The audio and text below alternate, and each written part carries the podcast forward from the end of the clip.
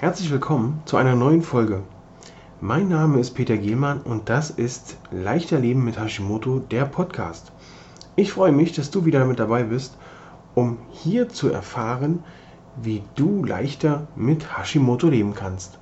Und nun viel Spaß mit der neuen Folge.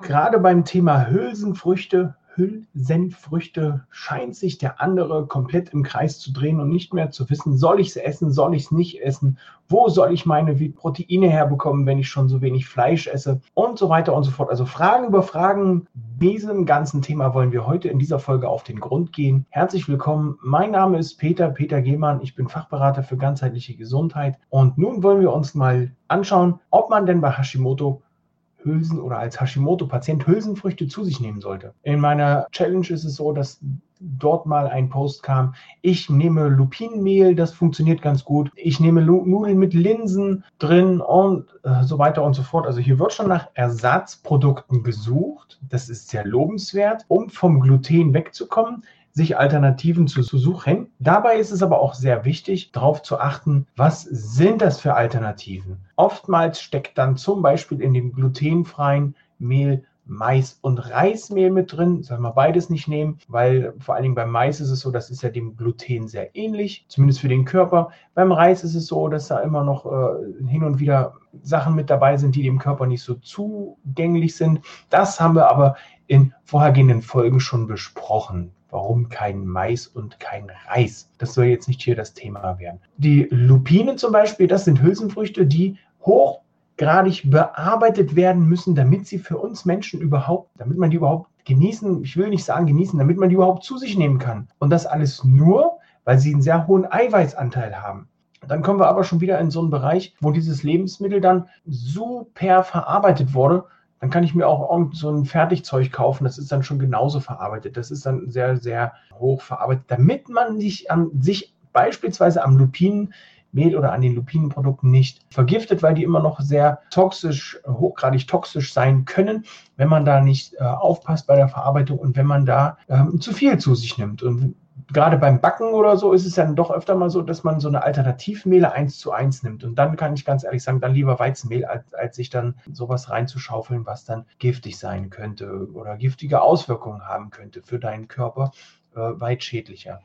Nun schauen wir mal, was noch bei Hülsen, Hülsenfrüchten, ist ein abenteuerliches Wort, so ansteht. Was fällt denn alles unter Hülsenfrüchte. Die Linsen, die Erbsen, ja, auch die Kichererbsen zählen mit dazu. Wir haben die Erdnüsse, ja, die Erdnüsse heißen Erdnüsse, aber gehören zu den Hülsenfrüchten. Und natürlich auch Lupinen, so wie wir es eben schon besprochen haben. Bei den Lupinen und bei, beziehungsweise bei den ähm, Hülsenfrüchten ist es nun mal so, dass sie einen relativ hohen Proteinanteil haben.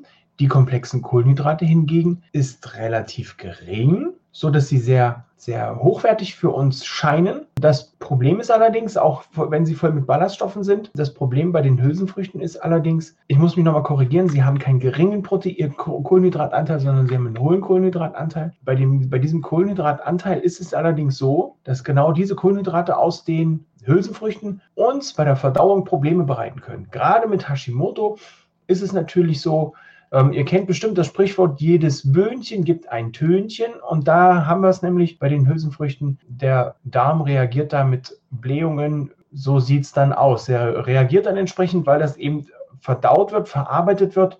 Die Bakterien im Darm kommen hier nicht so wirklich hinterher, das alles zu verarbeiten und bereiten dem Darm da natürlich dann hin und wieder auch Probleme. Und das ist genau das, was wir natürlich mit Hashimoto nicht haben wollen. Ebenso haben wir bei den Hülsenfrüchten auch die sogenannte Phytinsäure drin. Das ist ein sogenannter Antinährstoff, das habe ich auch schon mal erklärt. Das ist ein Schutz vor Fressfeinden, sodass die Pflanze sich dagegen wehrt. Das ist ein sekundärer Stoff, sodass die Pflanze hier auch sagen kann, hey, stopp, wenn du zu viel von mir isst, dann wird dir schlecht, also isst du dann nicht mehr so viel von mir und ich kann überleben. Das kann natürlich auch dem Darm zu schaffen machen. Ebenso die Lektine, die in den ähm, Hülsenfrüchten zu finden sind, die machen auch unserer Verdauung hin und wieder Probleme und können auch unser Leaky Gut Syndrom beeinträchtigen, wenn wir es denn haben, beziehungsweise wenn wir es noch nicht in den Griff gekriegt haben. Also kann ich hier nur empfehlen, Hülsenfrüchte außen vor zu lassen. Linsen, Erbsen, auch die Erdnüsse, die ja nun, wie wir jetzt wissen, keine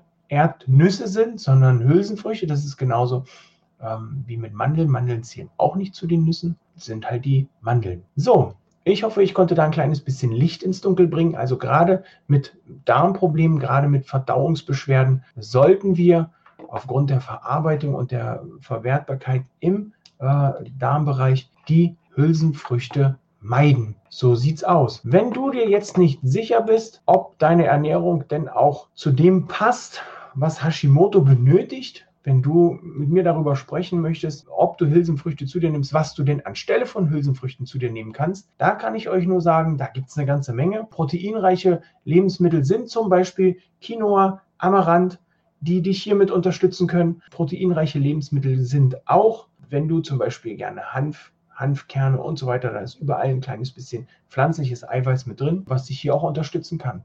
Wenn es da ins Detail gehen soll und wir mal schauen sollen, wie sieht deine Ernährung aus, dann lade ich dich herzlich ein zu einem kostenlosen Ernährungscheck. Schauen, was geht, was geht nicht, was kannst du beibehalten, was kannst du, wenn du möchtest, ändern. Von daher wünsche ich dir jetzt noch einen schönen Tag. Tschüss, dein Peter.